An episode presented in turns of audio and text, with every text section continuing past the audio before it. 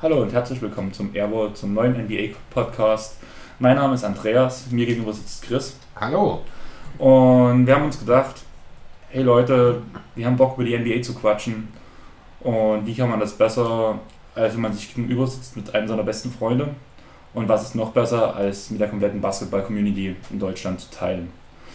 Ich komme aus Dresden, bin 27 Jahre alt, bin über einen Kumpel größtenteils über das 2K-Zocken zum Basketball gekommen bin Clippers-Fan, können sich viele nicht vorstellen, aber ja, ich war es schon zu der Zeit, wo Blake noch Rookie war. Und wie ihr alle wisst, hat Blake in seiner Rookie-Saison nicht gespielt. Aber irgendwie bin ich über 2K bei MyPlayer bei den Clippers gelandet, habe mir dann Top 10 Plays angeguckt und irgendwie war dann vor allem, wo Blake dabei war, ein Highlight nach dem anderen dabei. Und ja, bis heute bin ich dabei geblieben. Es gab gute Zeiten, es gab schlechte Zeiten. Jetzt kommen definitiv die guten. Und wie sieht es bei dir aus, Chris? Ja, hallo nochmal zusammen. Ich bin Chris. Andreas hat es schon gesagt. Ich bin dieses Jahr 30 geworden, wohne ebenso in Dresden und bin mittlerweile ja, verbunden mit der NBA bereits seit 2001, also schon eine ganze Weile.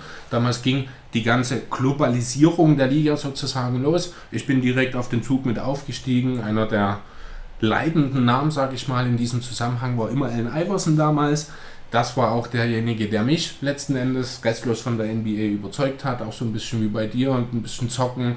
Äh, Highlight-Videos damals waren natürlich groß geschrieben. Der neue heiße Scheiß, den es damals gab, sozusagen. Ja, dadurch über Iverson bin ich zu den Sixers gekommen. Bin seitdem immer bei den Sixers geblieben. Habe also auch schon tiefe Täler durchschritten.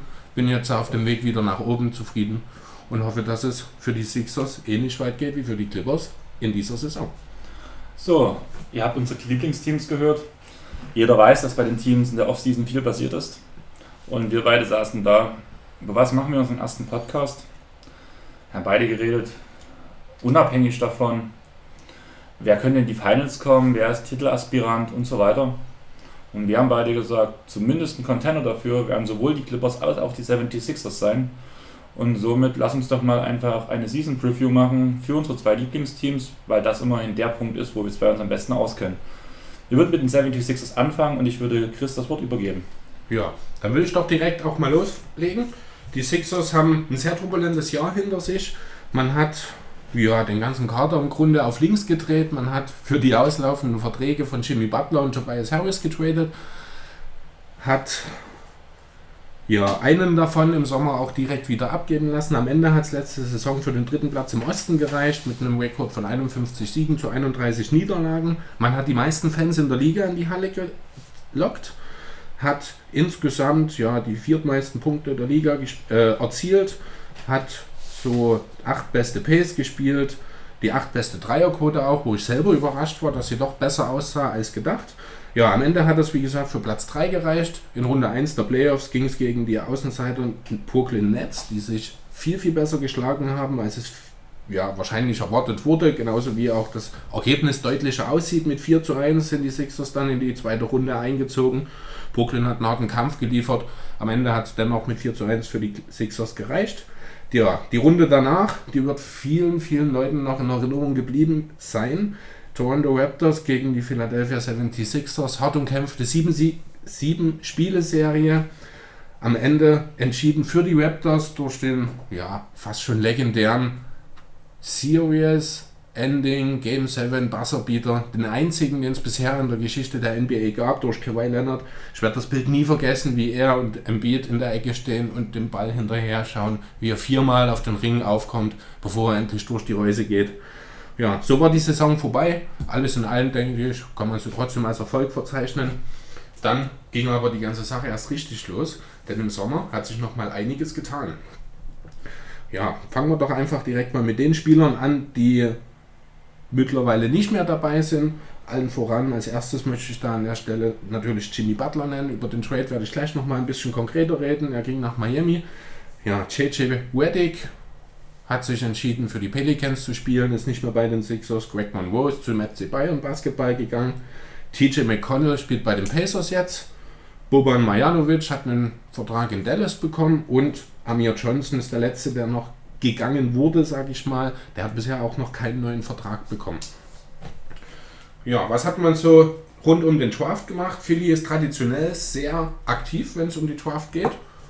Dieses Jahr war man hauptsächlich mit Zweitrunden-Picks am Start. Man hatte einen Erstrunden-Pick, das war der, ein, äh, der eigene an Platz 24. Den hat man abgegeben, zusammen mit Pick Nummer 33 an die Boston Celtics, um den Wunschspieler Mattis Taibul zu, äh, ja, zu verpflichten an 20.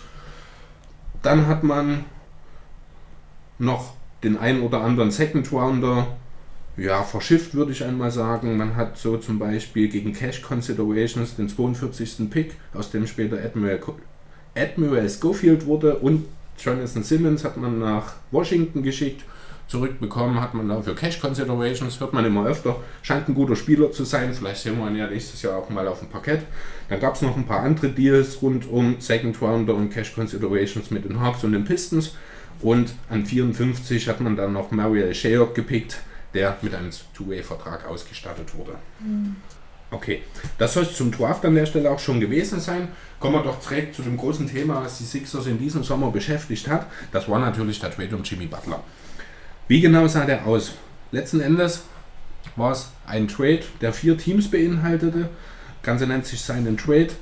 Ähm, letztlich heißt das im Umkehrschluss, nein, nicht im Umkehrschluss, sondern im Endeffekt, Jimmy Butler ist zu den Miami Heat gegangen. Im Austausch dafür ist Josh Richardson nach Philadelphia gekommen. Hassan Whiteside wurde dabei parallel noch an die Portland Trailblazers abgegeben. Und auch die Clippers hatten ihre Hände hier noch mit im Spiel, haben Mo Harkless abgestaubt, haben einen geschützten First-Round-Pick der Heat für das Jahr 2023 bekommen, der, wenn mich nicht alles täuscht, mittlerweile in Oklahoma City ist. Und dazu noch die Rechte an dem Franzosen Mathias Lesaux der ist vor zwei Jahren an Nummer 50 gepickt worden, spielt aktuell auch beim FC Bayern Basketball. So, danach ging es dann darum, den Kader aufzufüllen, Free Agents zu verpflichten. Angefangen wurde das Ganze mit Shake Milton. Danach kamen dann die ersten wichtigeren Personen, will ich an der Stelle mal sagen. Shake Milton als Guard eher so in der Reihe der dritte, vierte Mann. ja, dann hat man also Mike Scott verpflichtet wieder. Tobias Harris wurde dann für einen großen Vertrag äh, verlängert, 180 Millionen in fünf Jahren. Auch Al Hoford konnte man von den Boston Celtics loseisen. Ähnlich großer Vertrag, nur als Umstände sind ein bisschen anders. Er ist schon ein bisschen älter. Insgesamt hat er bekommen äh, 109 Millionen Dollar für vier Jahre. Ich glaube, im vierten Jahr ist nicht mehr alles garantiert. Da wäre er aber dann allerdings auch schon fast 38. Also durchaus interessant zu beobachten, wie weit es da mit ihm noch gehen kann. Ja, kurz darauf hat man dann Raul Netto von den Utah Jazz verpflichtet, James Ennis wurde re-gesigned, Kylo Quinn als Embiid-Backup wurde verpflichtet. Dann gab es die Rookie Max Extension für Ben Simmons. Der hat 170 Millionen sind das, ich glaube, für fünf Jahre dann gewesen, die er, für die er unterschrieben hat. Ganz schön viel, oder? Das Talent ist unbestreitbar. Solange er nicht werfen kann. Janis in seinem dritten Jahr konnte auch noch nicht werfen. Darüber redet heute auch keiner mehr. Also ich bin da durchaus optimistisch. Das Talent, gerade was Playmaking, was äh, Courtvision angeht, äh, ist durchaus da. Die physischen Voraussetzungen, ich denke, aus Ben Simmons kann durchaus noch ein Superstar werden. Voraussetzung natürlich, der Wurf wird einigermaßen brauchbar. Das wird die Zeit zeigen. Es gab ein paar Videos über den Sommer, wo das schon ganz gut aussah. Dass er das jetzt direkt in die Liga übertragen kann, wage ich dann auch aber zu bezweifeln. Ich wollte gerade sagen, ähm, Carmelo Anthony sah auch in seinen Trainingsvideos gut aus. Ich bin mir auch sicher, im richtigen System kann Carmelo Anthony auch heute noch ein produktiver Teil einer NBA-Rotation sein. Wenn er es einsieht. Das gehört natürlich dazu.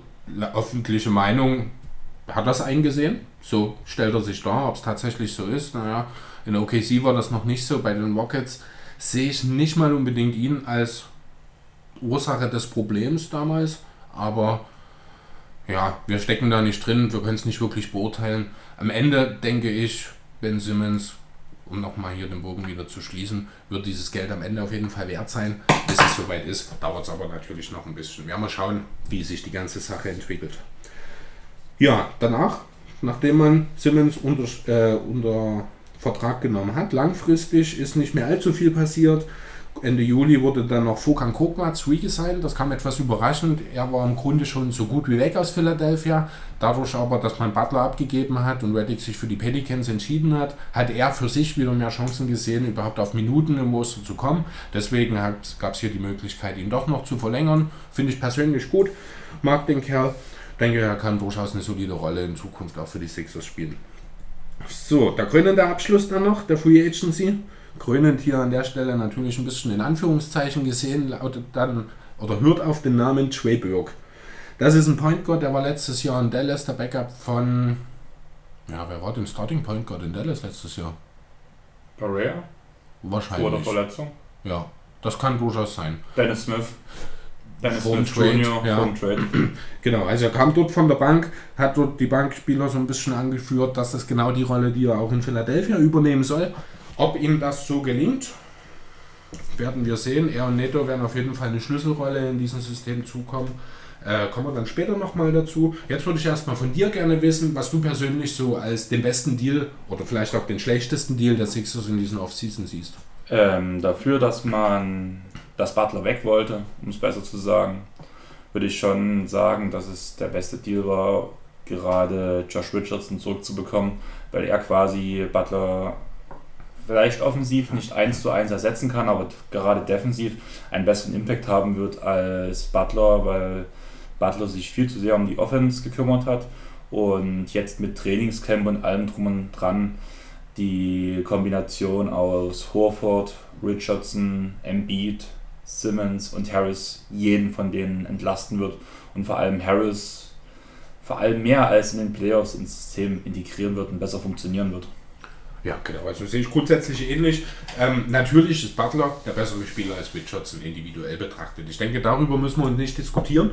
Ähm, mein Punkt hier, weswegen mir das so gut gefällt, ist einfach die Systemidee dahinter. Zum einen, ohne diesen seinen Trade hätte man Al Horford niemals verpflichten können, weil das Geld einfach nicht da gewesen wäre. Ich bin ein sehr großer Fan von Al Horford und seinem Spiel. Bin auch der Meinung, dass das Geld, das er hier bekommt, durchaus seine Berechtigung hat und er auch noch bis ins hohe Alter hier wirklich produktiv leisten kann. Ähm, ist Horford sein Deal abwärts oder aufwärts gestaffelt? Äh, Standard glaub, aufwärts, aufwärts, ja. gestaffelt, ja. Aber dafür, wie gesagt, im vierten Jahr ist äh, nicht der komplette Be Betrag garantiert. Das heißt, im Grunde genommen ist es ein Vertrag über drei Jahre mit der Option, äh, ihn für das vierte Jahr zu halten, sofern das finanziell oder vor allem auch spielerisch dann natürlich sinnvoll ist. Ich weiß nicht genau, wie, welcher Teil garantiert ist, aber ich denke, es wird nicht allzu viel sein dann. Das, der Horford hat eine. Teamoption bekommen? Nein, das ist nicht keine Teamoption, sondern ein ungarantiertes Gehalt im letzten Jahr. Ach so. Genau. Also Hofort ist natürlich teuer und Hofort ist natürlich alt. Muss man, also alt nicht von meinem Standpunkt aus, denn er ist noch drei Jahre älter als ich, aber alt für einen Profisportler natürlich. Er ist 33 jetzt aktuell.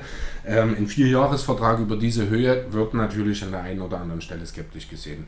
Sehe ich, kann ich nachvollziehen, aber mir sticht einfach die Qualität und die Art und Weise, wie Hofort spielt, ähm, die sticht hier einfach das Altersthema aus, weil er ist kein Spieler, der auf Athletik basiert, er ist ein super intelligenter Spieler, ein großartiger Verteidiger, der das natürlich im Laufe der Zeit mit Einschränkungen im Pick and Roll auch weiterhin bleiben wird. Er ist intelligent genug, um zu wissen, was er machen muss. Er bringt auch, das ist das, was mir ein bisschen in Philly gefehlt hat zuletzt, äh, diese Thematik Silent Leadership mit. Ich meine, Leadership war da in Form von Jimmy Butler. Das war nur alles andere als silent, also nicht wirklich still. Ich denke, da passt einfach Horford besser auch noch ins Konstrukt vom Spielsystem, ohnehin abgesehen mit zwei dominanten Spielern wie Embiid und Simmons, also balldominant in dem Sinne, äh, ist ein Off-Ball agierender Spieler wie Horford ohnehin der bessere Fit. Oder auch Richardson als ein Jimmy Butler beispielsweise. Ja, genau, das also meine Begründung dafür, dass Horford, also der Horford-Deal bzw. der Butler-Trade in Kombination für mich der beste Deal sind. So einen richtig schlechten Deal, wenn ich mir jetzt einen raussuchen würde, wäre der Nicht-Deal für JJ Reddick, den ich auch liebend gerne noch im Team gehalten hätte, einfach weil das Thema Spacing, Three-Point-Shooting auch nächstes Jahr ein Problem wahrscheinlich werden wird. Wäre nicht aber Horford danach nicht gegangen, wenn Reddick unterschrieben hätte mit Verlängerung? Ähm, wenn man erst Horford signed und danach Reddick über die Early Bird Rights, müsste es funktionieren. Kann mir, äh, weiß aber nicht genau, wie das aussieht. Ich glaube nicht zu denselben Konditionen, die er jetzt in New Orleans bekommen hat. Hatte Reddick Early Bird Rights? Zwei Jahre.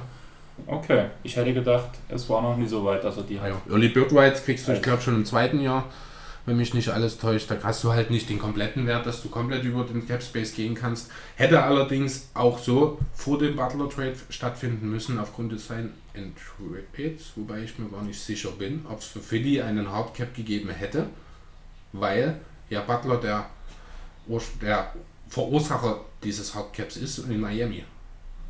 Richardson wurde ja nicht gesigned, er wurde nur getradet. Also sollte Philly eigentlich kein Hardcap haben. Kann sein. Okay, ja. Letzten Endes, wenn man das Personal also jetzt mal so zusammenwürfelt, da bekommt man, ja, ich denke, die Starting Five, die wird sich selber erklären. Ben Simmons wird das Ganze von Point Guard aus leiten. Shooting Guard Josh Richardson wird sich den Flügel mit Tobias Harris teilen. Al Horford und Joel Embiid sind die Big Men in der Starting Five. Ja, wenn man sich die Namen anhört, wenn man sich das anschaut, denke ich, sollte man ohne Zweifel mindestens von einer Top 5 Starting 5 der Liga reden. Ich gehe so weit, ich behaupte, es ist die beste der Liga. Vorausgesetzt, alle sind fit und alle sind äh, in der Lage, ihr übliches Spiel zu spielen. Mit Ausnahme von Simmons, bei dem ich wirklich nochmal einen deutlichen Schritt nach vorne erwarte in diesem Jahr. Genau, ja. Was kommt dann von der Bank? Das Duo Trey Burke, Raul Neto als Point Guard. Ja, letztes Jahr gab es halt TJ McConnell und Ansonsten hat hauptsächlich Jimmy Butler dort den Ballvertrag in Simmons Abwesenheit übernommen. TJ McConnell ist ein Spieler, den ich wirklich, wirklich liebe. Einer, der mit dem Herz agiert, der nicht umsonst auch der Captain des Teams war, aber der halt basketballerisch sehr, sehr limitiert ist und deswegen wohl auch keinen neuen Vertrag bekommen hat. Ja, auf Shooting Guard die Backups, die lauten auf den Namen Sayer Smith. Das ist der Rookie vom letzten Jahr. Guter Verteidiger, hat in den paar Spielen, die er gemacht hat, gezeigt, dass er auch durchaus in der Lage ist, den Dreier zu treffen. Äh, ansonsten auf dem Flügel James Ennis, Fokan Kokmatz und der diesjährige 24, äh, 20. Pick Mattis Taibul. Das ist nochmal ein sehr interessanter Spieler. Der kommt mit der Empfehlung des besten College-Verteidigers äh, in die Liga, ist dafür allerdings auch alles andere als ein Shooter. Passt also nur so halb ins Team. Ich meine, ja, mit diesem Personal wird man sich über die Defense wahrscheinlich in erster Linie identifizieren. Trotzdem müssen vorne die Würfe fallen. Ob man dann zwingend einen Spieler sich picken muss, der zwar für seine überragende Defense bekannt ist, aber nicht unbedingt dafür, den offenen Wurf zu treffen, darüber kann man diskutieren. Wie sieht das Ganze, äh, die ganze Backup-Situation auf dem Big Position aus, neben Hofford und Embiid, kommen also hinter ihnen, besser gesagt, Kylo Quinn als Backup-Center, ersetzt hier an der Stelle Amir Johnson, ist ein mobilerer, ist ein äh, für mich auch besserer, kräftigerer Verteidiger in erster Linie, der auch in der Offensive Akzente setzen kann und für sein gutes Offensivrebound zuständig äh, oder ja, bekannt ist. Auf Power Forward hätten wir dann noch Namen wie Mike Scott, auch einer, der über die Toughness kommt, der den Dreier treffen kann, und Jonah Bolden, der ist jetzt in seinem zweiten Jahr, ich glaube im dritten vielleicht. Äh, Jonah Bolden ist ja im zweiten Jahr, genau. Kommt jetzt also in sein zweites Jahr, besser gesagt. Hier kann man vielleicht auch nochmal einen Schritt in die richtige Richtung erwarten. Den Dreier kann er auf dem Treffen, wenn da ein bisschen Sicherheit reinkommt, äh, ist er durchaus auch in der Lage, hier der äh, durchaus seinen produktiven Teil für die Rotation beizusetzen. Und Mike Scott be beneide ich dich ja. Ich habe ihn übelst extrem gern bei meinen Clippers gesehen. Und auch wenn er nie den großen Impact hatte, er hat wichtige Punkte gemacht. Und war einfach eine verdammt coole Sau. Also, Ja, man kann es nicht anders sagen. Definitiv. Ich bin auch ein Riesenfan von ihm. Ähm, das ist halt so ein richtiger Tough Guy. Der ist, ich glaube, das ist auch keiner, mit dem man sich unbedingt anlegen will, wenn man über den Weg läuft. Auch nicht, wenn man selber ein NBA-Spieler ist, der vielleicht dieselbe Größe hat. Der stellt sich defensiv in den Weg. Der weiß zu verteidigen, er trifft den offenen Dreier. Das ist der perfekte Rollenspieler für eine große Position, finde ich. Ähm, deshalb umso besser, dass wir es hier wirklich geschafft haben, ihn auch weiterhin zu halten in diesem Sommer. Und bei ihm denke ich auch gerade in der Kabine ist er für seine Mitspieler auch extrem wichtig. Er ist, glaube ich, genau der, der halt nie seine Mitspieler zusammenscheißt, nicht seine Mitspieler totschweigt, sondern einfach der einen dummen Witz ra raushaut und danach die komplette Kabine einmal zum Lachen bringt. Genau, so, Und- so ein äh, Klugei-Typ, genau. Ja, das ist richtig. Das kann ich mir gut vorstellen. Also ich denke an sich auch, was jetzt das Roster so angeht, wenn es denn bis zum Ende der Saison so bleiben sollte, kann man jetzt natürlich noch nicht wissen. Ähm, hat von den Charakteren her, soweit man das beurteilen kann, wirklich eine schöne Mischung. Man hat die Führungsspieler, man hat junges, frisches Blut, man hat die Stars, die selber noch relativ jung sind und auch eine, eine gute Ausstrahlung haben und auch gut mit den anderen Spielern zurechtkommen. Ähm, gefällt mir alles wirklich sehr gut. Wie sich das Ganze auf dem Parkett dann entwickelt, werden wir natürlich sehen. So, ja, was ist der wichtigste Punkt für die Sixers in der kommenden Saison?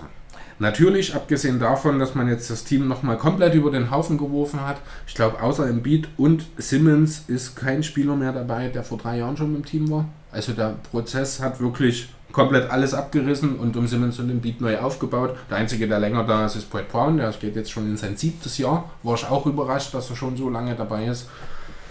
Ja, aber das Wichtigste neben dieser Eingespieltheit wird wohl der Wurf sein. Über die Defense muss man nicht reden. Mit diesem Personal muss man eine Top 3 Defense in der Liga stellen. Alles andere wäre eine Enttäuschung. Offensiv sieht das Ganze schon anders aus. Man hat mit Embiid ein MVP-Kaliber im Kader. Man hat mit Simmons, mit Harris zwei Spieler dabei, die durchaus das Potenzial haben, All-Star zu werden. Dazu mit Al Horford einen ehemaligen All-Star. Aber was kommt von der Bank? Äh, an Scoring wird relativ dünn. Trey Burke ist hier für mich so der ausschlaggebende Punkt. Ist er in der Lage, die Bank ordentlich anzuführen mit seinem Scoring, auch mit seinem Playmaking? Ähm, dann kann hier unter Umständen durchaus auch für eine Bank viel Gutes passieren. Ob das tatsächlich passiert, werden wir sehen. Ich glaube es nicht unbedingt, liegt aber einfach auch daran, dass ich mir nicht vorstellen kann, dass es allzu viele Zeiten gibt, in denen nur reine Bank-Lineups unterwegs sind. Denn wenn man vier, Josh Richardson klammer ich hier an der Stelle mal ein bisschen aus, äh, potenzielle, aktuelle oder ehemalige Allstars hat, sollte man auch in der Lage sein, die entsprechend aufzuteilen, zu stackern, dass eben immer mindestens einer, im Idealfall zwei davon, auch auf dem Feld stehen werden. Ähm, denkst du, Josh Richardson hat das ähm, Potenzial, in einem All-NBA-Team zu landen? Ähm, All-NBA nein, All-Defense vielleicht. Weil All-Star-Game können wir glaube ausschließen. Alle Sixers-Fans werden Embiid und Simmons in die Höhe reißen. Da wird doch Harris keine Chance haben, so können wir ehrlich sein. Ja, wenn da Erfolg da ist als Team, wenn man den Osten deutlich anführen sollte, eventuell, dass man dann vielleicht auch von außerhalb die Stimmen noch für Tobias Harris kriegen kann, wenn er eine gute Saison spielt. Also drei kann ich mir vielleicht noch vorstellen, äh, auch beim All-Star-Game. Aber Hofford wird dann nicht mehr mit dabei sein, nehme ich an. Und Richardson ist äh, so sehr ich oder so viel ich auch von ihm halte, mehr der Typ Elite-Rollenspieler, der normalerweise nicht zum All-Star-Game eingeladen wird. Die Ausnahme, die man da nennen kann, ist vielleicht Kyle Grover damals mit der Rekordsaison der Hawks, wo man einfach keinen anderen gefunden hat, den man nehmen sollte. Aber für gewöhnlich wird diese Art von Spieler nicht zum All-Star-Game eingeladen. Okay. Ja, gut, dann soll es das eigentlich von mir soweit erstmal gewesen sein zu den Sixers. Ich denke, damit haben wir alle erstmal einen groben Überblick, was so passiert ist. Dann würde ich das Wort jetzt gerne an dich übergeben. Eine Frage hätte ich noch. Mhm. Wie würdest du deine Sixers in der Crunch-Time aufstellen? Hm, das ist eine Frage, die ich mir tatsächlich schon häufig gestellt habe. Grundsätzlich geht man ja immer davon aus, Starting Five ist die Crunch Time 5. Du bist als Clippers-Fan natürlich davon überzeugt, dass es anders ist, weil da ja die Bankspieler häufig dann die Spiele auch beenden, mit Lou Williams und Montrezl Harrell. Ja, wie mache ich das hier? Schwer zu sagen. Es kommt immer ein bisschen auf das Matchup an. Es gibt sicherlich auch Situationen, wo man drüber nachdenken muss, ob ein Ben Simmons vielleicht auf die Bank muss, weil er eben den Wurf nicht mitbringt. Dann wäre ein Trey Burke als Backup äh, durchaus in der Lage, auch mal einen wichtigen Dreier zu treffen. Ähnliches kann man vielleicht auch sagen über, ja, über wen eigentlich? Die anderen sind alle Top-Verteidiger. Gut, Terry ist jetzt kein Top-Verteidiger, aber guter Verteidiger, äh, die alle auch einen Wurf mitbringen. Embiid wird draußen sein. Also auf dem Feld meine ich damit natürlich. Ähm, ich dachte schon ausgefault. Kann natürlich auch mal vereinzelt passieren. Dann hoffe ich, dass Hofer da Center steht und vielleicht man tatsächlich drüber nachdenkt, als zweiten Big Man Simmons hinzustellen und vielleicht dann äh, ihn als äh, ja, passiven Part, sage ich mal, im Pick and Roll auch mit einzubauen setzen. Das gab es ja letzte Saison vereinzelt mal, wenn der Beat auf der Bank saß. Äh, Würde ich gerne öfter sehen, wird wahrscheinlich nicht passieren, weil einfach mit O'Quinn auch noch neben Hofer und Embiid ein dritter, ja, qualitativ durchaus hochwertiger Fünfer am Kader ist und deswegen die Chancen für Simmons auf groß nicht allzu hoch sein werden. Grundsätzlich, Closing Five, wenn du mich so fragst, würde ich die Starting Five nehmen mit der Option vielleicht auch mal ein Mike Scott oder ein Trey Burke anstelle von Simmons oder Harris aufzustellen. Und wie viele ja. Siege können die holen? Ja, letztes Jahr waren es 51. Ich denke, ein bisschen mehr werden es schon. Das Team an sich fühlt sich für mich stärker an. Die Spitze im Osten ist mit Ausnahme der Bugs schwächer. Deswegen denke ich schon, dass so 55, 56 Siege durchaus drin sein können, was am Ende für Platz 1 oder 2 im Osten reichen sollte. Hinter oder vor den Bugs? Das Bei ist Platz genau 1. die Frage, die ich nicht gewillt bin zu beantworten. Ich denke, am Ende werden die Bugs Platz 1 holen. Aber ich denke gleichzeitig auch, dass das viel damit zu tun haben wird, dass ein Embiid und auch mal ein Hofort gerade zum Ende der Saison das eine oder andere Spiel aussetzen und vielleicht noch eine Kass äh, Niederlage mehr kassiert wird. Und denkst du, dass die 76ers nur auf Homecourt gehen oder schon auf Platz 2 im Sinne von Load Management? Weil immerhin durch die neue Atmosphäre im Lockerroom der Celtics könnte Kemba ja schon einiges bewirken. Gerade jetzt bei der WM spielt er ja grandios. Hm, naja, also hier ist es immer, ich, muss man halt das Gesamt, die Gesamtsituation mit betrachten. Ne? Homecourt bis in die Finals wäre natürlich perfekt. Dazu ist es aber natürlich erstmal auch wichtig zu sehen, wie sehen denn die Bilanzen im Westen aus, wie sehen denn die Bugs aus. Fangen die vielleicht auch am Ende der Saison an, ihre Stars zu schonen. Ähm, das, wenn ich mich entscheiden müsste, ich würde sagen, schon die Spieler.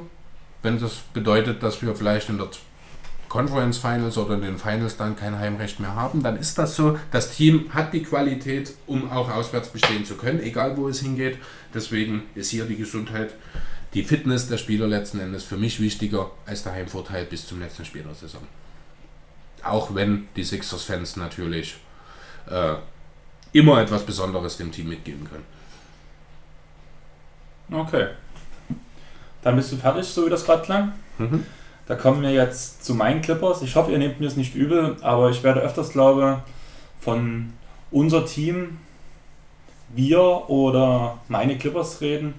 Einfach, ich liebe das Team, seitdem ich meine ersten NBA-Erfahrungen gesammelt habe. Ich verfolge sie auch durch die vermutlich schlechten Zeiten, die ja im Endeffekt gar nicht so lang und gar nicht so schlecht waren, wie es eigentlich alle erwartet haben und versuche mich eigentlich recht viel weiterzubilden, vor allem im Sinne von den Clippers. Zumal ja auch die Clippers eine Familienfranchise sind, wie man so schön sagt. Man versucht die Preise günstig zu halten, dass alle Fans kommen können. Gerade auch, das liegt sicher daran, dass man mit den Lakers halt die großen Stadtrivalen hat, was nun diese Saison mit dem großen Battle of LA gut ausbrechen wird. Das wird sehr interessant werden. Aber kommen wir erstmal zur letzten Saison. Ich werde halt meine persönliche Sicht sagen und was wirklich passiert ist. Meine persönliche Sicht war, ja, Blake weg. Du hast keinen Chris Paul mehr, DJ weg, Reddick weg. Damit sind die vier großen aus der Blütezeit, aus der Lob City-Ära quasi verschwunden. Es wurde viel draus gemacht. Wir haben aus Philly Shemet vor allem geholt, der extrem wichtig war in Houston haben wir Patrick Beverly abgesahnt, der uns große Teile getragen hat und wirklich ein wichtiger Spieler war, vor allem in der Defense. Aber so richtig, auch mit der Verpflichtung von Harris und Gallo, ich habe nicht dran geglaubt, dass es was wird. Ich war verärgert, dass sogar so gute Spiele geholt werden, weil ich gehofft habe, aufgrund der Vertragslage, naja, keine großen Namen verpflichten, lieber einen Top-Pick so, vielleicht den ersten Pick auch zu kriegen. Und dann halt quasi, ja, schlecht zu sein, ein, zwei Jahre, um danach quasi vom Nullcap an bei der nächsten großen, guten ähm, Off-Season, wo viele gute Spieler auf dem Markt sind, quasi mit LE zu bestechen, um quasi das neue Superteam zu bilden oder halt mit zwei, drei Stars etwas aufzubauen. Es kam nun anders. Wir haben ein mittelgutes Team gehabt aus der Sicht der meisten Fans, der meisten Experten, Viele haben sogar gesagt, es wird nicht mal für die Mittelklasse reichen mit dieser Zusammenstellung, weil Gallo sich eh verletzt. Aber es kam nicht so. Wir haben gleich die ersten vier Spiele in Folge gewonnen, standen damit auf Platz 1 im Westen. Es waren vier Spiele, aber es war ein schönes Gefühl. Aber ich wusste eh sowieso, dass. Wieso lachst du da? Ich kenne das. Ich bin Philly-Fan. Ich habe jahrelang die Tabelle nur von unten gesehen. Von daher kann ich das durchaus nachvollziehen, dass man auch mal am Anfang der Saison ein schönes Gefühl nach ein paar Spielen erst haben kann. Okay, gut. Aber ich wusste zu jeder Zeit, es bleibt nicht so, es wird nicht so weitergehen. Irgendwie, klar, es war nicht Platz 1, aber man hat sich immer wieder gehalten und gehalten. Bis zum Ostergame war man klar in den Playoffs. Ich glaube auf Platz 6 oder sowas vom Ostergame. Dann kam die Trading Deadline, Harris geht weg. Ich dachte mir so, ja, jetzt machen wir endlich den Rebuild. Ein bisschen zu spät, hätte man vielleicht eher machen können. Man hat dafür halt dann Shemet bekommen, jede Menge Picks, die dann auch nochmal sehr wichtig wurden in dieser Offseason. Mhm. Und ich dachte mir, ja, jetzt geht es endlich in den Tabellenkeller. Aber nichts da. Die Jungs haben gefeitet. Ich glaube, das war von, der, von dem Spielerzusammenhalt und der Mentalität das stärkste oder eines der stärksten Teams der gesamten Liga. Weil man quasi ohne richtigen Star oder ohne All-Star trotzdem gekämpft hat, gute Teams geschlagen hat, sich meistens sogar gegen die schwächeren Teams schwer getan hat, was echt extrem komisch war. Aber ich glaube, das konnte man am ehesten mit dem Siegeswillen von Beverly, der sich niemanden Preis, äh, klein, von niemandem klein machen lassen wollte, könnte man, könnte man sagen. So ging es am Ende gerade so äh, Platz 8, wo man in den Playoffs danach auf die Golden State Warriors tippte. Ich glaube, da gab es eine einheitliche Meinung. Das wird ein 4-0 für Golden State. Wenn die Clippers ein Spiel holen, wäre es gute Werbung. Das war mein kleiner Wunsch. Dass es zwei Spiele wären und dieser kleine Guard am Ende KD verteidigt, hätte niemand gedacht und auch KD wirklich zur Weißblut getrieben hat. Also wie oft die beiden sich in den Playoffs angegangen sind mit Beverly und KD, hätte glaube ich niemand gedacht. Und die zwei Siege waren natürlich nochmal ein schönes Aushängeschild für das Ende dieser Saison. Die Jungs konnten sich feiern und alles war toll. Nun ging die große Jagd in der Offseason los, quasi nach Kawhi Leonard. Es hat lange gedauert. Jeder von euch weiß, wie es geendet hat. Bei mir war es so, ich hatte Vibrationen beim Handy diesmal vergessen auszuschalten. Es war ja auch für, für amerikanische Verhältnisse eine total unübliche Zeit. Bei uns war es um 8 früh und mein Handy vibriert sich dank Twitter und Spox und allem möglichen Basketballbums, sage ich jetzt mal so, tot. Und ich lese den ersten Twitter-Artikel, Kawhi zu den Clippers. Ich nehme den nächsten, Paul George zu den Clippers. Und ich dachte mir, was ist denn hier los? Ich habe gedacht, ich träume. Und dann habe ich mir die ganzen Berichte durchgelesen und ich war einfach nur glücklich. Was ich schade fand, war einfach, dass Shea gehen musste, weil er nur meine große Hoffnung für LE war. Ich habe mir sogar überlegt, ein Shea-Trikot zu holen. Zum Glück habe ich es nicht getan. Aber ja, die anderen Zugänge waren halt, wie schon erwähnt, mit Mo Harkless. Dieser Matthias Lesot von Bayern, das waren auch bloß die Draftrechte, also so richtig, der wird nie in der NBA Anlauf finden. Wahrscheinlich nicht, sehe ich ähnlich, genau. Ist jetzt auch im Kader der Nationalmannschaft der Franzosen, spielt dort aber wirklich, wenn überhaupt, nur eine sehr, sehr untergeordnete Rolle. Von daher, also ob es für ihn mal irgendwann für die NBA reißt, kann ich mir auch nicht so richtig vorstellen. Dann die Verträge von Williams, Schemmett, Robinson und Harrell waren ja noch bestehend. Vor allem der Williams-Vertrag ist ja ein richtig guter. Den kann man gut verdienen, aber ich bin der Meinung, man verdient aufgrund der letzten Saison Lou nicht. Lou wird bis zum Ende ein Clipper bleiben und am Ende auch in dem Trikot seine Karriere beenden, könnte ich mir auch gut vorstellen. Wenn es dazu kommt, kannst du dir vorstellen, dass sein Trikot an der Handdecke hängt? Für diese eine Saison nicht. Oder für diese anderthalb, zwei Saisons mhm. nicht, aber auf lange Sicht gesehen und wenn jetzt wirklich mit Kawaii und PG der Erfolg kommt, denke ich schon, alleine weil er quasi auch mit, seiner, mit seinen Leistungen die Grundlage gelegt hat, ein erfolgreiches Team zu sein, was quasi die Clippers auf den Schirm von Kawhi überhaupt gebracht haben. Hm. Also tendenziell denkst du, sollte sich der Erfolg, den jetzt so ohnehin alle erwarten, also mehrere Finalteilnahmen und Niederlagen gegen Philadelphia, ähm, dann denkst du, dass auch sein Trikot unter der Halbdecke irgendwann wahrscheinlich dann zusammen mit PG und Kawhi irgendwann hängen wird. Kann ich mir schon gut vorstellen, vor allem wenn danach Williams in der Ecke bei einem Game 7 Buzzerbeater über im Beat steht und er danach wieder in der Kabine Chips frisst. ja, das ist natürlich auch ein Bild, das ich nie vergessen werde. Nach dem, was war nach dem zweiten Sieg in, der, äh, in den Playoffs gegen die Warriors, ne, wo am Ende Nachos und Social Media erstmal schauen, wie die Leute über mich reden. Genau. Sensationelles Bild. So, wir haben auch ein paar Verträge verlängert, um mal wieder aufs Thema zurückzukommen. Subac, 25 Millionen, vier Jahre. Krasser Deal. Deal. Beverly wurde verlängert, er hat einen Paycut an, ähm, in Kauf genommen quasi, hat nicht bei den Kings unterschrieben, die ihm 50 Millionen geboten haben, hat bei den Clippers für 40 Millionen unterschrieben. Auch mehr als Zeitraum, oder? Für denselben Zeitraum. Ja. 10 Millionen für einfach mal liegen lassen. Des Erfolges willens, aber ich denke auch, dass die Mentalität in LA einfach so gut stimmte, die Teamchemie so gut stimmte, dass das einfach so weitergehen muss. Michael Green wurde verlängert, einer oder mein most underrated Player der Clippers.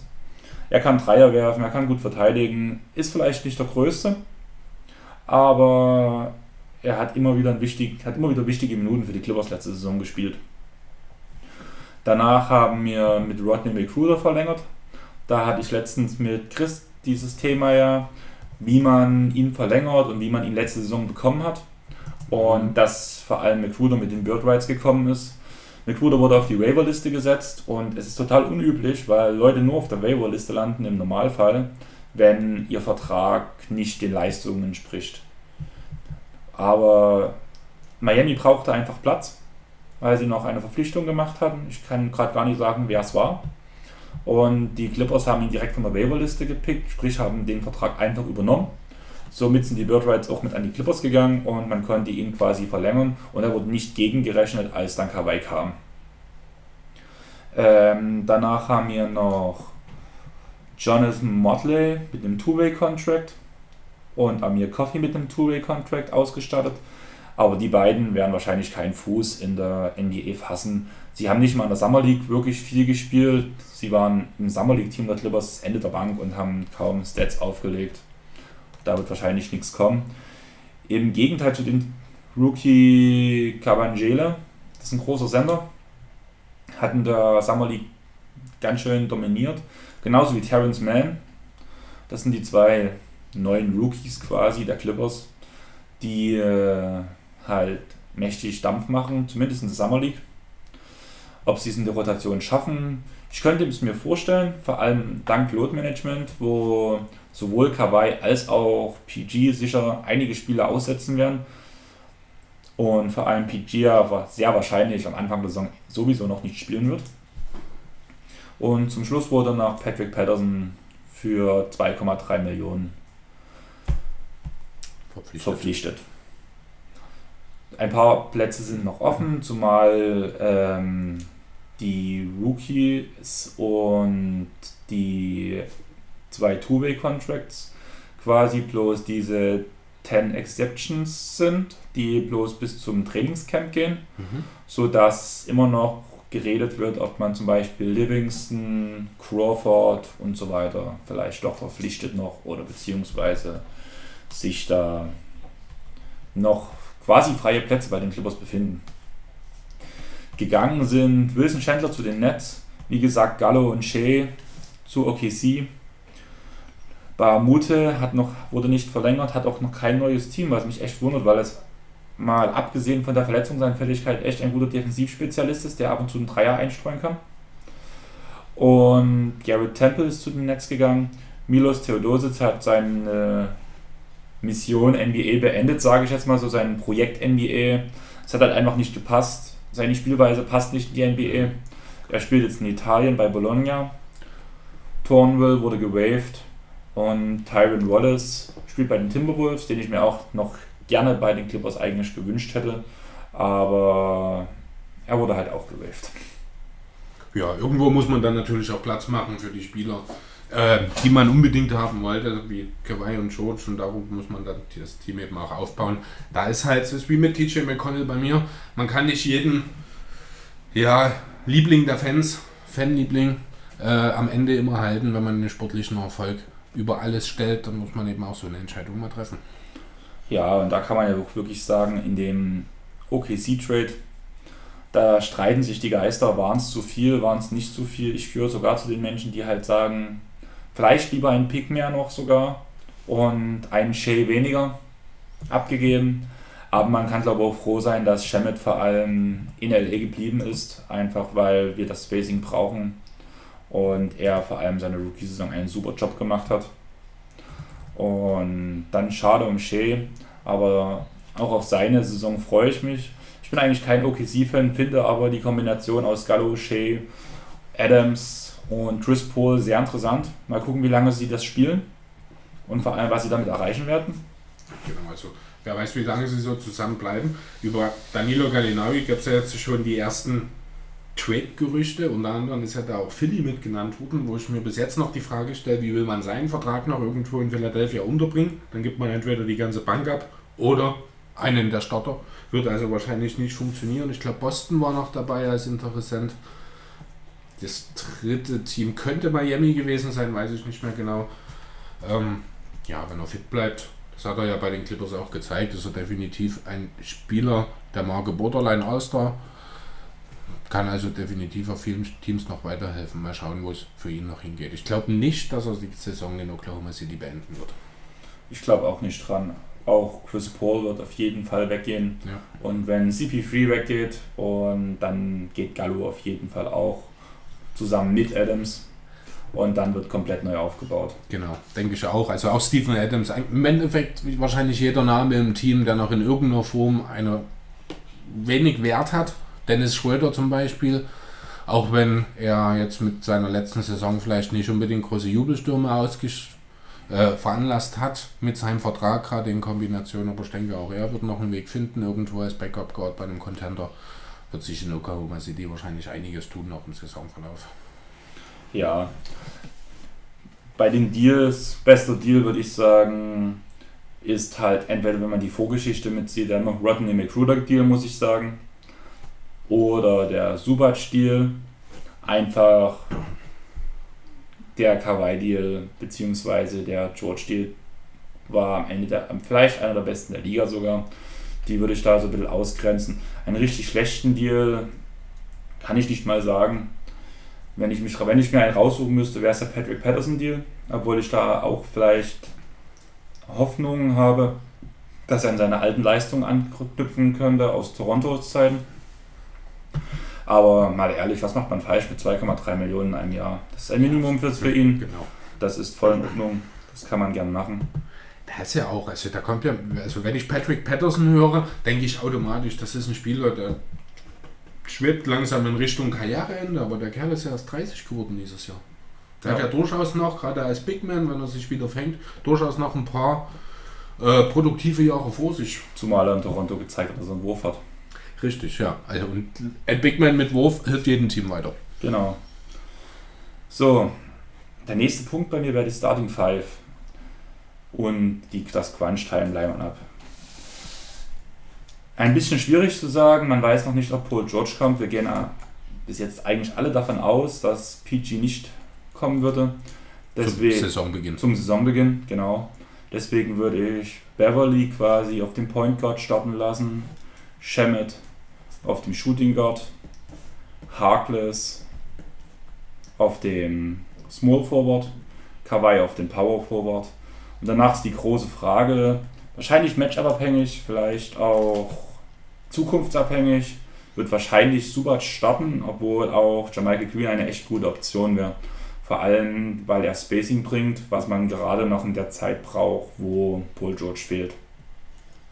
Aber ist nicht er, also äh, Michael Queen mit seiner Art zu spielen dann vielleicht besser wirklich in der Bankline-Up aufgehoben, wo er einfach für mehr Spacing für das Pick and Roll von Williams und Hervel sorgen kann.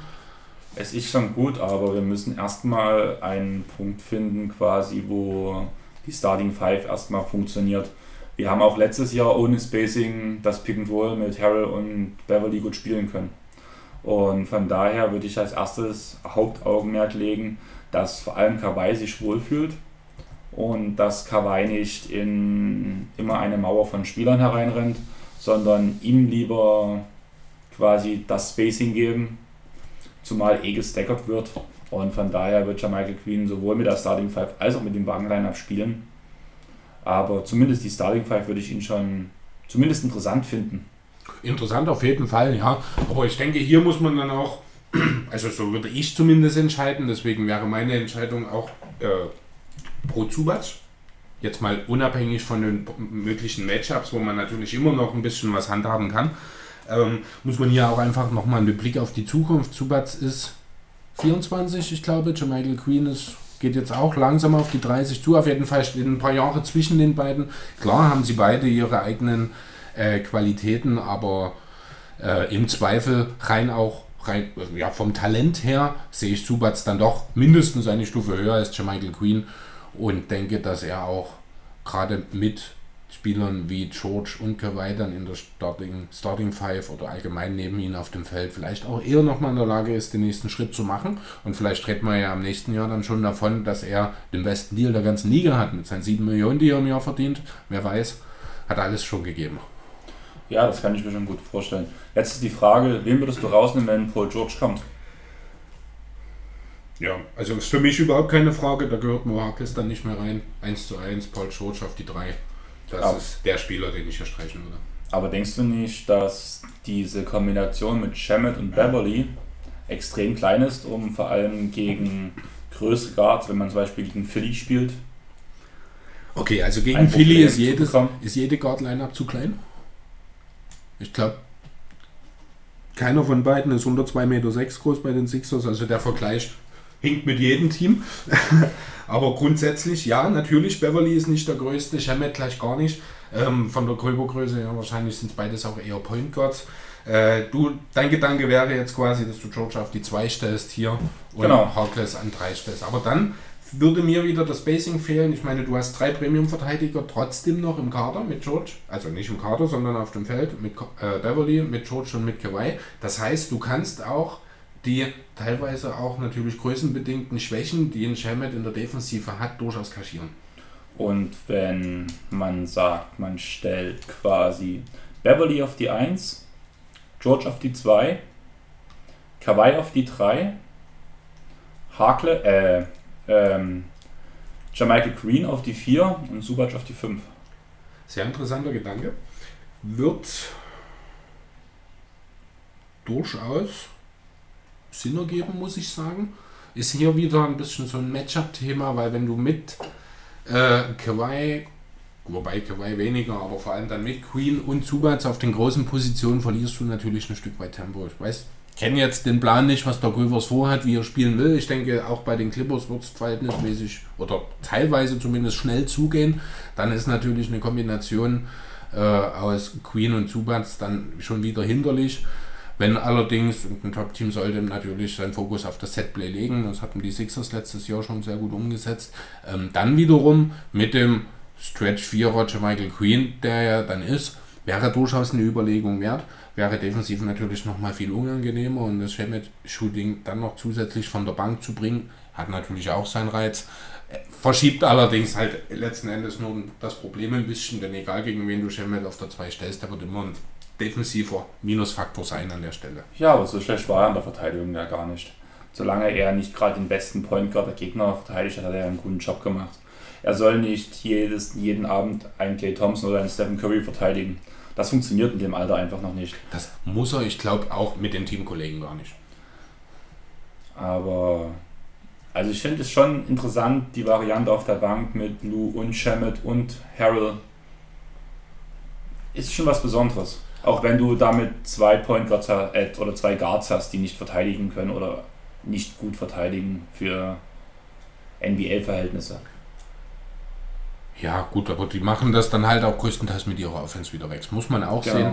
Das, was mich wirklich, wo ich mir wirklich nicht sicher bin, warum man das tatsächlich gemacht hat, also mir erschließt sich die Verpflichtung von Mo Harkless nicht wirklich. Gut, ja, ein Stück weit dadurch halt Thema Load-Management. Man ist auf dem Flügel jetzt nicht übermäßig gut besetzt.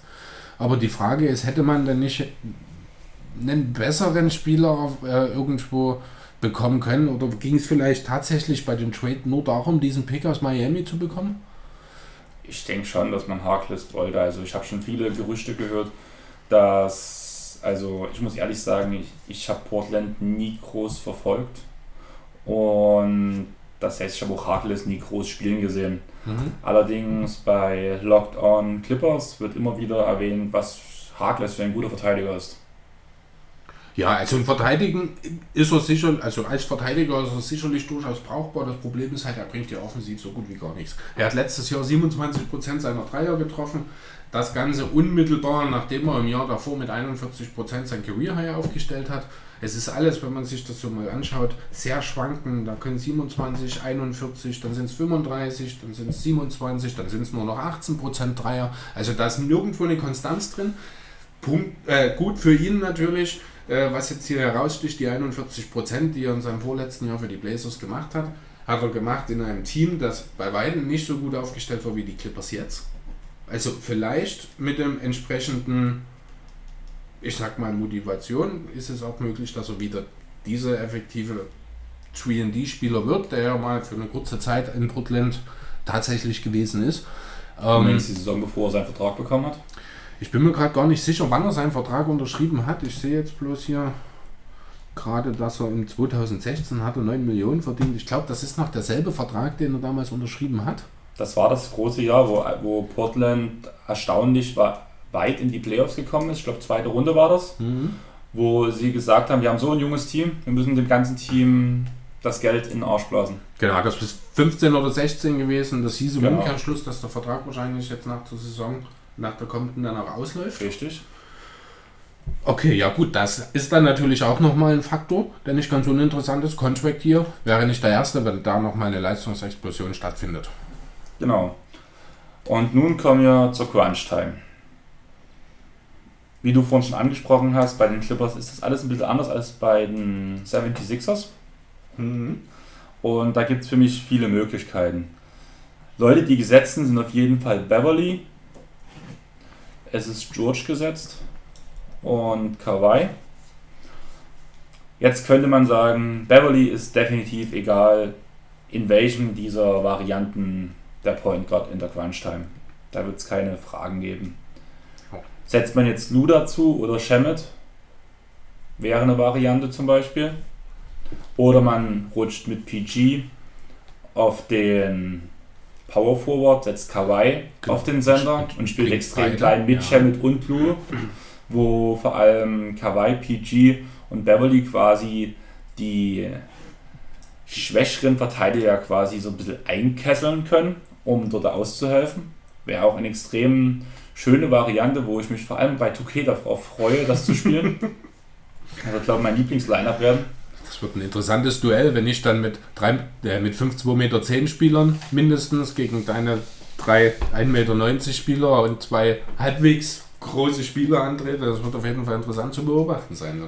Ja, aber das ist halt zwei Varianten, die man spielen kann, die nicht uninteressant sind. Rutscht man die ganze Sache wieder zurück, kann man sich entscheiden, spielt man mit Subac auf Sender oder nimmt man Michael Green auf den Sender hat man Harold auf dem Feld oder nicht? Und auch eine ganz interessante Rolle, denke ich, wenn auch nicht ganz in der Crunch-Time, wird nächste Saison Jerome Robinson einnehmen. Der Rookie, der quasi direkt nach Shea Gilchrist Alexander ähm, gepickt wurde, hat kaum Spielzeit bekommen. Die Zeit, wo er gespielt hat, hat er gut performt. Er kann Dreier werfen, er kann Zweier werfen, spielt eine ganz okay Defense, hat aber einfach zu wenig Zeit bekommen. Aber gerade aufgrund vom Load von Zeiten des Load Managements, dass PG am Anfang verletzt sein wird und jeder mal sein kleines Wehwehchen hat, denke ich schon, dass er nächste Saison wesentlich mehr Spielzeit bekommen wird, alleine weil er Erfahrungen letzte Saison sammeln konnte. Damit haben ja auch die 76er-Spieler sehr große Erfahrungen, Innerfahrungen sammeln, ohne zu spielen, weil ja gefühlt jeder erstmal sein erstes Jahr aussetzt. Dieses Jahr die große Ausnahme. Bisher deutet alles darauf hin, dass Matthias Zeibol tatsächlich in seinem Rookie-Jahr direkt auch spielen kann. Ähm, ihr hattet noch kein Trainingscamp. Wir reden Ich danach. ja, momentan sieht es noch alles danach aus. Wir reden danach. Und ne, man will, ich will auch nicht unter den Tisch fallen lassen, dass Sejos Smith, ich glaube, ganze sieben Spiele letztes Jahr gemacht hat, bevor er sich verletzt hat. Was ist das ein gutes Omen? Es ist ein Fortschritt. Nachdem Spieler wie Embiid und Simmons die ersten oder anderthalb Jahre komplett aussetzen mussten, hat es jetzt Zaire Smith geschafft, im ersten Jahr ein paar Spiele zu machen. Und ich bin überzeugt davon, Zeitwohl wird mindestens 40 Spiele machen in diesem Jahr. Du meinst, er tut sich bloß ab der Hälfte der Saison verletzen? Naja, also so ein paar Ausreißer sind immer dabei. Vielleicht Kreuzband, Meniskus oder was wird's? Ach, nein, also so, ja, kann natürlich alles passieren. Man weiß es nicht. Vielleicht sitzt man in einem halben Jahr da und die Hälfte der Starting Five ist verletzt raus. Ob nun bei dir, bei mir oder bei irgendeinem anderen Team. Klar, das kann immer passieren. Aber ich will nur noch mal festhalten, die Sixers Rookies spielen Jahr für Jahr mehr in ihrer Rookie-Saison. Ja, dann drücke ich dir auf jeden Fall mal die Daumen. Dankeschön. Ähm, was bei mir noch interessant ist, man könnte sagen, ja, die Bank ist interessant, aber ich glaube, da hat bei uns keiner mehr eine Frage. Die Bank der Clippers wird produzieren, wird wieder eine der besten Bank-Line-Ups der Liga stellen. Und auch die Starting Five hat sowohl offensiv als auch defensiv eigentlich keine Probleme, muss ich vor niemandem verstecken. Klar, ein paar Teams auf Augenhöhe, das muss ich dir zugutehalten, Chris. Die Defense von den 76ers wird echt krass werden. Aber ich bin echt gespannt, wie sich Subac noch entwickelt, einfach weil er letzte Saison schon- schon als unterbewerteter Verteidiger galt, weil in fast allen Lineups, wo er auf dem Feld war, hat er besser performt als die meisten seiner Mitspieler. Und er hatte immer ein klares, besseres Off äh, Defense-Rating als alle anderen auf dem Feld, wenn er gespielt hat. Mhm. Ja, Hätte, hätte ich jetzt tatsächlich nicht so von ihm erwartet. Ne? Das ist gut, ich habe die Clippers jetzt auch nicht so sehr verfolgt natürlich wie du. Ähm, aber du hast natürlich auch ein paar mehr Spiele gesehen. Hat in der Eye-Test das selber ausgesagt? Irgendwie nicht, muss ich sagen. Klar, es hat. Die Defense der Clippers war letzte Saison allgemein nicht gut. Ich glaube auch, ein großer Punkt davon war, wenn man. Wir waren ein gutes Offensivteam, aber in der Defense, wenn man in einem Haufen von Blinden spielt, dann sticht man auch mal schnell her, hervor. In der Defense der. Clippers wurden allgemein viele Rotationen verschlafen. Es gab kein gutes Konzept oder an das Konzept wurde sich einfach nicht gehalten, weil einfach die de defensiven Instinkte, mal abgesehen von Beverly, einfach nicht da waren. Zum Beispiel per Eye-Test fand ich Shemet wesentlich besser als die meisten anderen Spieler, defensiv, oder? Defensiv. Ja. was auch laut Werten gar nicht darüber kommt, muss ich sagen. Ja gut, der Eye-Test, der vermittelt natürlich auch immer so ein bisschen so Sachen, die du in der Statistik nicht aufnehmen kannst. Ne? So wie der Effort, der Einsatz. Ähm, gehst du, gut, Loose Balls aufgenommen, das, dafür gibt es wahrscheinlich eine Statistik mittlerweile, aber gehst du jeden Ball hinterher, gehst du halt auch mal dir dorthin, wo es weh tut. Ja, kann mir schon gut vorstellen, dass ein Shemet, der ja halt einfach Bever Beverly, Beverly geht immer dorthin, wo es will. Beverly geht sowieso. Beverly wird Und wenn, nie er, und, irgendwo und, wenn gefunden. er, und wenn er weh tut. Schöne Grüße, Grüße an Russell Westbrooks Knie an dieser Stelle. Dann Smith Juniors Zahn. Oder jeder andere Spieler aus der Liga kann wahrscheinlich eine Patrick Beverly-Geschichte erzählen mittlerweile. Ja, gut, grundsätzlich, wie gesagt, also man kann halt mit einem Eye-Test immer noch mal, also das wirkt durchaus immer noch mal anders. Wie gesagt, so ein Shemet, wenn der kämpft und ackert und hinterherklotzt, das sieht einfach schon mal besser aus in der Defense als ein etwas klobiger Center, der halt in erster Linie um den Ring herum sich bewegt. Na, dann kann der Eye-Test natürlich auch ganz schnell mal ein ganz anderes Ergebnis äh, dann zutage fördern, das ist klar. Ich fand das schon wieder lustig mit dir gerade. Wir fangen von einem Schlüsselspieler an, kommen auf die Bank und auf die äh, Rotation und machen einen kompletten Bogen um das gesamte Thema bis hin zu dem Patrick Beverly schon alles verletzt hat. Und Das sind auch Sachen, über die muss man halt auch mal reden. ja, so, so wie das PG ja Rivers seine Tochter, Tochter gedatet hat. Genau, diese dann betrogen hat, aber mit, äh, mit einer Stripperin aus Miami und mit der jetzt inzwischen drei Kinder hat. Wie viel Kinder, äh, wie viel Euro hat er für, äh, Dollar hat er für die Abtreibung des Kindes? Oh Gott, das müsste ich jetzt, das habe ich vor, äh, Du guckst und ich rede ja, einfach mal genau. das Punkt Schlüsselspiele. Oh, äh, Schlüsselspieler und nicht Spieler. Man könnte jetzt ganz einfach sagen, Kawhi, Paul George, klar, auf die kommt es an. Aber am interessantesten wird für mich einfach die Entwicklung von Shemet zu ähm, sein. Wie konstant kann er weiter seinen Dreier treffen? Wie gut wird er in der Defense? Wie wird er der nächste Clay Thompson oder der nächste Rodney, äh, der nächste Rodney Hood? Das könnte schon sehr interessant werden. Aber ich habe ein gutes Gefühl bei ihm. Und auf der Bank Harold mit Lou zusammen wird produzieren. Die werden die, das Bench-Line-Up wieder komplett unter ihre Kontrolle und ihre Fittiche nehmen und offensiv alles abreißen gegen Banken, gegen andere Banken, was geht. Hast du schon was oder hast du noch nichts? Ähm, also ich habe jetzt zumindest erstmal die Seite dazu gefunden, wo nochmal steht, dass halt äh, Paul George mit der Tochter von Doc Rivers zusammen war und diese dann mit einer Stripperin betrogen hat. Äh, was ich noch weiß, was ich gefunden hatte, ist, dass diese Stripperin, die wohl damals in Miami sich äh, niedergelassen hatte, die jetzt noch mit Paul George zusammen ist. Die beiden haben drei Kinder zusammen, aber wie die ganze Sache damals entstanden ist, wie das zustande gekommen ist, habe ich jetzt auf die Schnelle noch nichts finden können. Na, okay. Dann gehen wir mal weiter auf den Coaching-Staff. Da haben wir ja quasi eine super Neuverpflichtung mit Tai Lu. Ja, schwierige Situation. Habe ich auch schon Diskussionen mit dir geführt, Chris. Du kennst meine Meinung, ich bin kein Fan von Tyron Lu als Coach. Du hast selber gesagt, er ist ein Top Assistant Coach.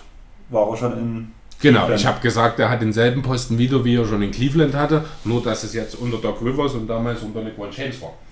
Genau, aber jetzt die Frage, was haben sich die Lakers dabei, äh, die Clippers dabei gedacht? Das wäre ja richtig peinlich gerade.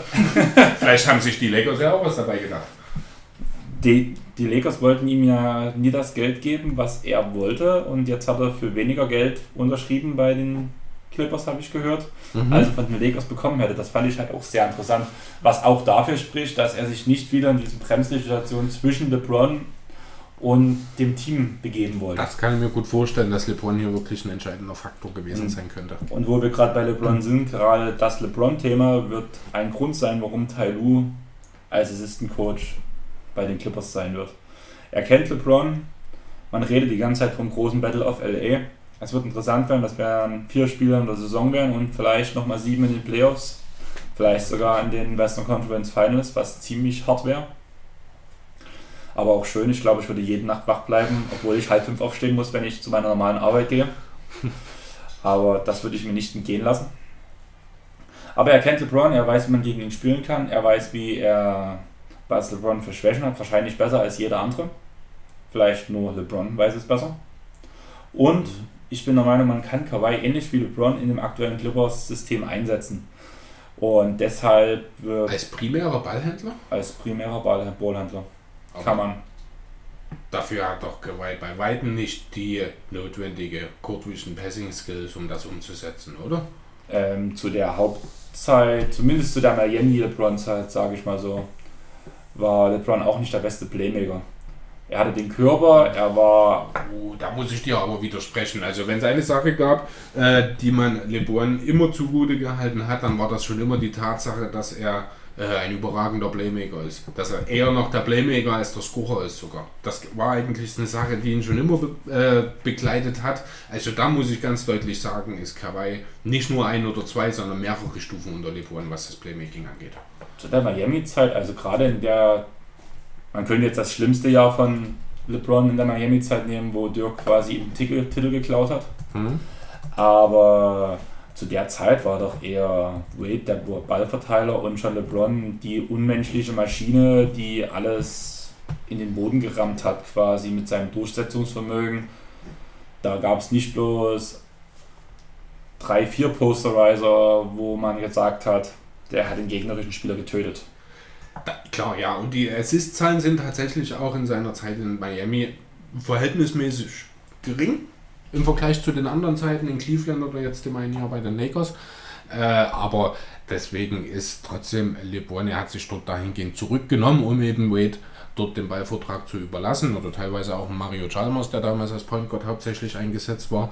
Ähm, aber dennoch ist er auch damals schon deutlich was das Playmaking angeht, meines Erachtens nach mindestens auch in den Top 5 Liga weit gewesen.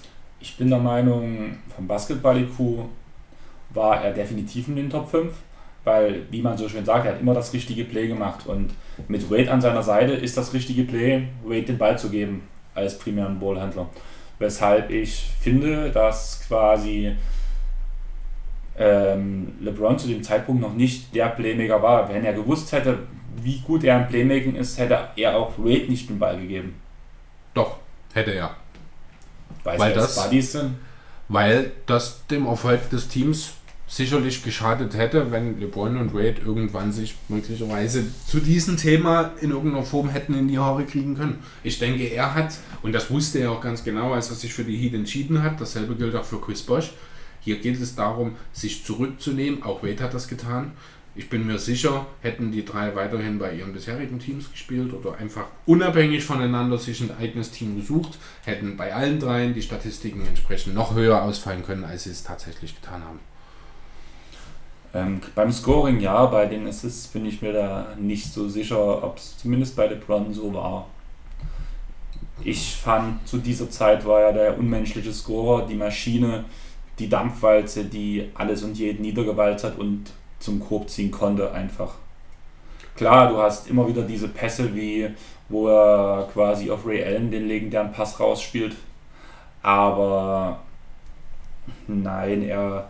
Klar, es ist nicht dieselbe Stufe, die Kawhi hat, aber wenn man die LeBron-Zeit sieht, ist er eine Stufe dahinter. Und man kann gewisse Plays wie damals mit LeBron spielen.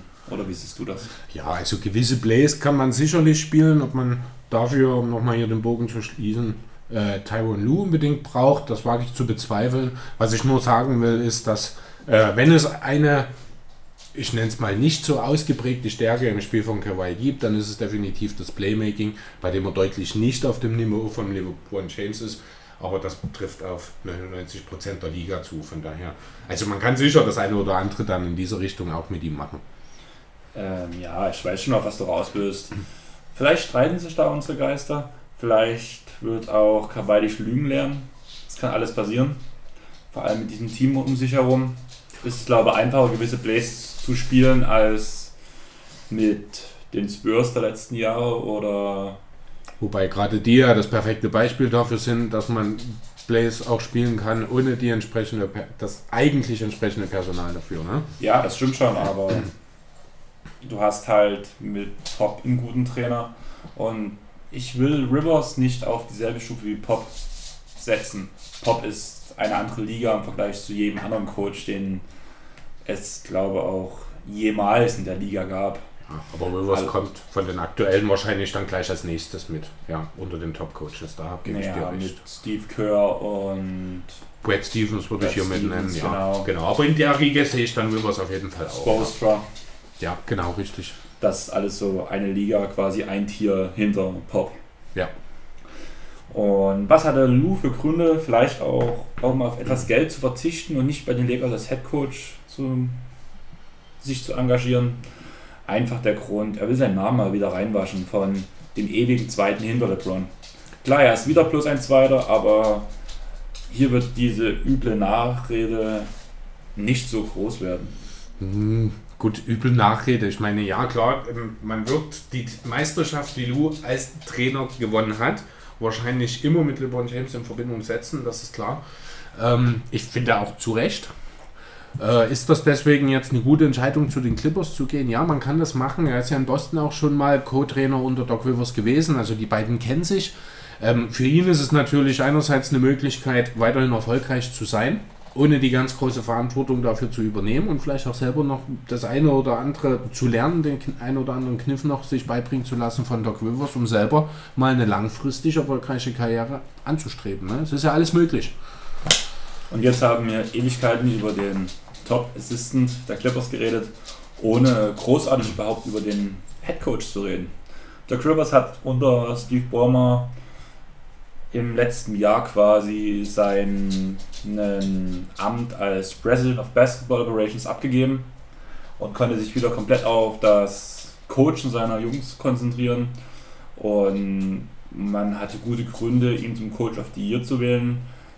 Ich fand auch, dass quasi so wie die Stimmen waren bei der Coach of the Year Wahl, war Coach Bud zu weit vorne. Ja. Ich hätte ihn auf einer Höhe gesehen quasi mit Rivers. Einfach wenn man sieht, was man für ein Potenzial hatte. Und man konnte, glaube ich, die komplette Starting Five der Clippers nebeneinander stellen, denen ihre Stärken und Schwächen kombinieren und wäre nie auf das Potenzial von Janni gekommen. Dazu hatte man noch einen Middleton-Platz so. Und ähm, ich kam gerade nicht drauf. Wie heißt er, der ewig Verletzte, der jetzt in. Martin Brockton, meinst du? Brockton, genau. Das sind alles Spieler, die eigentlich quasi in einem Tier, okay, Brockton vielleicht nicht unbedingt, die in einem Tier oberhalb von den gesamten Clippers-Spielers vor der Saison anzusiedeln sind. Harris Mhm. hat sich in der Saison stark gemacht, Lou hat sich stark gemacht, ähm, Gallo sensationelle Saison gespielt. Mhm. Aber vor der Saison hätte, glaube, wenn man die zwei Kader nebeneinander gestellt hätte, schon die ersten drei, vier Picks wären am Ende alles Bucks-Spieler gewesen. Vermutlich, Und- ja. Mit Ausnahme vielleicht von Lou, aber ansonsten ja. Also Janis geht als erstes in diese Gruppe weg, ohne Frage. Wahrscheinlich danach Middleton. Ich bin auch kein großer Fan von Bledsoe, deswegen würde ich Lou hier an dritter Stelle als quasi drittbesten aus diesem Tier, das du gerade gezeichnet hast. Ja, aber Lou war auch vor der letzten Saison auch extrem ineffizient. Also ich glaube, du Ja, und tust jetzt trotzdem schon zweifacher Six Man of the Year. Ja, wie oft war das Crawford? Wie oft würdest du dich für Crawford entscheiden? Crawford in seiner Prime, würde ich, würde, den würde ich mich jederzeit gegenüber Bledsoe aktuell entscheiden. Ja, aber setz Bledsoe gegen eine Bank und der gibt dir dieselben Werte. Solange es um nichts geht. solange es um nichts geht. Da gebe ich dir recht. Ähm, ja, Rivers hat aus einem untermittelmäßigen Team, nenne ich es jetzt mal, einem unterdurchschnittlichen Team, ein Playoff-Team gemacht, was sogar dem aktuellen Titelverteidiger damals sogar zwei Siege abnehmen konnte und hat einfach quasi an seine Zeit in Boston gut angeknüpft, vor allem an diese Meister, an das Meisterjahr. Ja, also kurz zusammengefasst würde ich jetzt einfach mal über äh, darüber sagen, ihm geht nichts übers Gewinn. Schönes Beispiel dafür, er tradet seinen eigenen Sohn weg und bekommt dafür im Sommer darauf den Typen, der vor fünf Jahren seine Tochter betrogen hat. Falsch.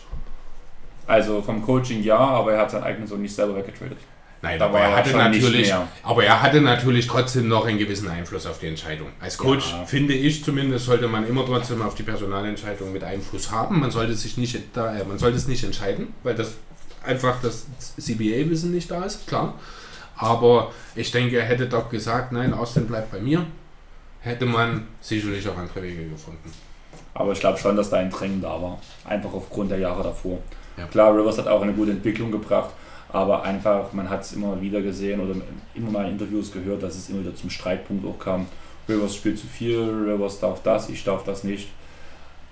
Es waren nicht schwierige Zeiten in Lob City, es waren viele schwierige Charaktere, die halt auch nicht ganz aufeinander gepasst haben. Aber ich bin schon der Meinung, dass da gedrängt wurde, dass Rivers weg musste. Möglich. Ja, wissen wir nicht, da sind wir halt nicht drin. Die Sache mit PG ist jetzt natürlich eine andere, aber da haben wir ja auch noch nicht gesehen, wie es funktioniert. Genau, wer Das weiß, ob die Chemie zwischen den beiden dann auch wirklich so gut ist, wie man es denn sich bei den Clippers wahrscheinlich erhofft. Aber ich glaube schon, dass die beiden professionell genug sind, um quasi das dann auch zusammen durchzustehen. Genau. Und es ist jetzt ein paar Jahre vorbei, da ist Gras drüber gewachsen. Ich könnte mir auch vorstellen, dass Rivers seine Frau, äh, seine Tochter auch schon einen neuen hat. Man geht davon aus. Also- Im Idealfall vielleicht kein NBA-Player. Wäre vielleicht besser. Sonst landet er auch noch bei den Clippers. Aber naja, letzte Saison hat das Herz der Clippers viel gerissen. Das Herz der Clippers für mich ist Chris Ballmer, äh, Steve Ballmer, sorry. Und ja, wie ich schon erwähnt habe, ich bin seit 2009 Clippers-Fan. Ich habe die ganze Sache um Sterling durchgemacht. Ihr werdet mich hoffentlich noch kennen. Jeder, der mich kennt, weiß, dass ich mich auch klar gegen Rassismus engagiere. Von daher ist das so eine Sache, zusammen mit den aktuellen Landtagswahlen, was halt einfach nicht schön ist, wo ich es gut fand, dass die NBA eingegriffen hat und quasi zum Zwangsverkauf von Sterling gedrängt hat quasi. Hat zwar auch eine Weile gedauert, am Ende kam Steve Ballmer als CEO von Microsoft. Er bringt Herzblut, er bringt. Er ist für mich irgendwie ein älterer Mark Cuban, der sich jünger als Mark Cuban benimmt. Wenn man das so sagen kann. Eine sehr schöne, sehr schön gezeichnet auf jeden Fall. Ja, das stimmt aber klar. Das ist wirklich so einer, der ist mit Herzblut dabei. Gut, der ist jetzt noch im Verhältnis zu vielen anderen Eigentümern natürlich noch nicht so lange dabei. Für ihn ist ja vieles auch noch neu. Da wird sich wahrscheinlich oder möglicherweise im Laufe der Jahre so ein, ein bisschen eine Normalität auch äh, irgendwo einführen. Aber ja, also wenn man den sieht an der Seite, wenn die Spiele sind, man hat ja regelrecht Angst, dass er nicht irgendwann mal aufspringt, jubelt und dann liegen bleibt, weil der Pumpe vielleicht doch nicht mehr mitmacht. Also so wie der mitgeht in den Spielen ist schon echt Wahnsinn. Na dann sag mal, bleibt der Besitzer bis in den Tod oder wird er irgendwann verkaufen? Also so wie es jetzt im Moment aussieht, kann ich es mir absolut nicht vorstellen, dass er, so, dass er sich irgendwann wieder von den Clippers trennt. Ähm, deswegen meine Antwort hier an der Stelle, Clipper bis zum Tod. Ein Grund, was auch noch dafür spricht, Clipper bis in den Tod, ist einfach, was er bis jetzt in das Team gesteckt hat. Wenn man darüber nachdenkt, dass er seit 2005 Besitzer der LA Clippers ist und in den fünf Jahren gerade mal 500.000 Dollar Gewinn allgemein mit den Clippers gemacht hat, das ist nichts. James Dolan würden die Haare zu Berge stehen bei dieser Zahl. Zum Beispiel. Aber ganz ehrlich, er hat jetzt schon die Ankündigung gemacht, dass die neue Arena in Inglewood gebaut wird. Mit einem Außenbereich, ähnlich wie dem Jurassic Park in Toronto, wo Fans for free gucken können. Die Arena soll ungefähr, klar wird es eine Preiserhöhung geben, bin ich mir ziemlich sicher, aber sie soll nicht massiv werden quasi. Sie äh, die Clippers wollen weiterhin ein Familienunternehmen bleiben, was quasi jedem aus jeder Schicht quasi eine Chance gibt, ein gutes Basketballteam zu sehen. Und das ist einfach krass. Die Arena soll sich um die 3,4 Milliarden Dollar bewegen, haben sie gesagt. Was das kosten wird mit großem Außengelände, mit, mit Outdoor-Streetcore-Plätzen, wo man kostenlos spielen kann, was nicht bloß für Vereine gedacht ist. Es ist einfach heftig, was der macht, dieser Mensch. Und was er jetzt in den wenigen Jahren als Besitzer eigentlich quasi erreicht hat, er hat quasi die Clippers aus dieser, in diese Lob City-Ära quasi, also nie reingeführt, das, die waren schon da, aber er war dann so der Punkt, wo dann das alles doch irgendwie funktioniert hat und wären die Verletzungen nicht gewesen, wäre definitiv auch mehr drin gewesen. Gut, ob das nun unbedingt dann äh, mit Balmer zusammenhing, das ist auch nur reine Spekulation jetzt an der Stelle, den Erfolg. Das Team war ja da, das hätte unter Umständen auch unter Sterling so kommen können, aber er hat natürlich nochmal auch eine ganz andere Euphorie in das Umfeld und alles gebracht. Man hat in der Zeit, wo dieses ganze Verfahren wegen darin Rassismusvorwürfen, wo das war, hat man gemerkt, dass die Clippers gehemmt gespielt haben. In der Zeit, das war richtig extrem man muss ja alleine sehen, dass halt eigentlich ein Sterling hat ja irgendwie, war ja in Bezug auf Magic Johnson, glaube ich, irgendwie die Aussage, ging das halt auch mit. Deswegen hat das ja so große Wellen geschlagen, dass er halt quasi eigentlich keine Schwarzen in seiner Arena sehen will. Soweit ging ja diese Aussagen. Da gab es, glaube ich, ein Telefongespräch. Wenn man dann überlegt, er hatte Rivers schon als Headcoach, er hat einen komplett schwarzen Headcoach, er hat Chris Paul als Kapitän. Wir reden von Basketball, das ist immer noch eine schwarz dominierte äh, Sportart letzten Endes. Wenn du dir die Teams in der NBA einfach anschaust, dann muss man natürlich nicht drüber reden. Hat der Typ überhaupt nichts, weder in der NBA noch irgendwo sonst zu suchen? Also so eine Einstellung ist grundsätzlich fehl am Platz. Ja, in den 60er Jahren. Kurzes Off-Topic. Mein Lieblingsfilm heißt Spiel auf Sieg und dort fällt der, es handelt halt 60er Jahre, 70er Jahre College Basketball und da fällt unter anderem der Spruch, wer kann sich denn vorstellen, dass die Schwarzen irgendwann mal die Zukunft des Basketballs sein werden. Wie sich die Dinge doch ändern im Laufe der Zeit. Zum Glück. Ja. Und ja, zurück zu Ballmer. Ich bin happy mit ihm. Er ist happy mit seinem Team. Und ich glaube auch sein Team ist happy mit ihm. Die Fans sind happy mit ihm. Alle sind happy mit ihm. Jetzt habe ich so oft happy gesagt. Aber ja, hey, wir sind alle happy. Ist doch schön. Ja, lasst uns alle zusammen happy sein. Wir haben beide auch einen Grund, einen Grund dazu. Du als Clippers-Fan, ich als Sixers-Fan. Happy Summer könnte man sagen. Happy Summer. Ja, was denkst du denn? Werden wir uns vielleicht im Juni wiedersehen? Feines. Mhm. Vier Spiele lang. bis die 76ers enttäuscht nach Hause fahren, ja. Ja, Beziehungsweise enttäuscht zu Hause sind. Ich denke nicht, dass es nur vier Spiele werden. Ich denke auch nicht, dass die Sixers am Ende enttäuscht sein werden. Weil, wieso sollte man das, wenn man die NBA-Titel gewinnt? Ähm, ja, aber grundsätzlich, ich denke, es ist nicht unrealistisch zu behaupten, dass unsere Teams sich in den Finals wieder treffen. Die Chancen dafür stehen durchaus gut. Ja, ich bin gespannt. Ich freue mich drauf. Ich hoffe, dass es so kommt. Aber bis dahin ist natürlich noch eine Menge Zeit. In zehn Monaten kann jede Menge passieren. Wer weiß, ob sich bis dahin nicht schon wieder ein neues Schwergewicht irgendwo in der Liga gebildet hat. Oder eins weggefallen ist. Wer weiß. Ja. Ähm, da würde ich halt sagen, jetzt, wir machen jetzt an der Sache Schluss. Und wir hoffen, es hat euch gefallen. Wir hoffen, viele von euch hören sich das an und sagen uns am besten auch Bescheid. Ja, wir finden es cool. Nee, wir finden es nie cool. Sagt bitte auch Bescheid, ob ihr euch zu sehr sechseln. Einfach, es ist unsere Aussprache. Wir tun unser Bestes. Aber ich hoffe, ihr könnt euch trotzdem anhören. Ja, wir können unsere Wurzeln nicht ganz verbergen. Es tut uns leid. Und so wie wir unsere Wurzeln nie verbergen können, wollen wir unsere Zukunft auch nie verbergen. Wir hatten das alles als Probeprojekt eigentlich geplant. Das ist jetzt uns quasi unsere zweite Aufnahme. Wir hatten den schon mal aufgenommen, hatten da aber extreme Lautstärkeunterschiede. Ich hoffe, das ist diesmal besser geworden. Ich hoffe, ich bin lauter. Und ich nicht so laut.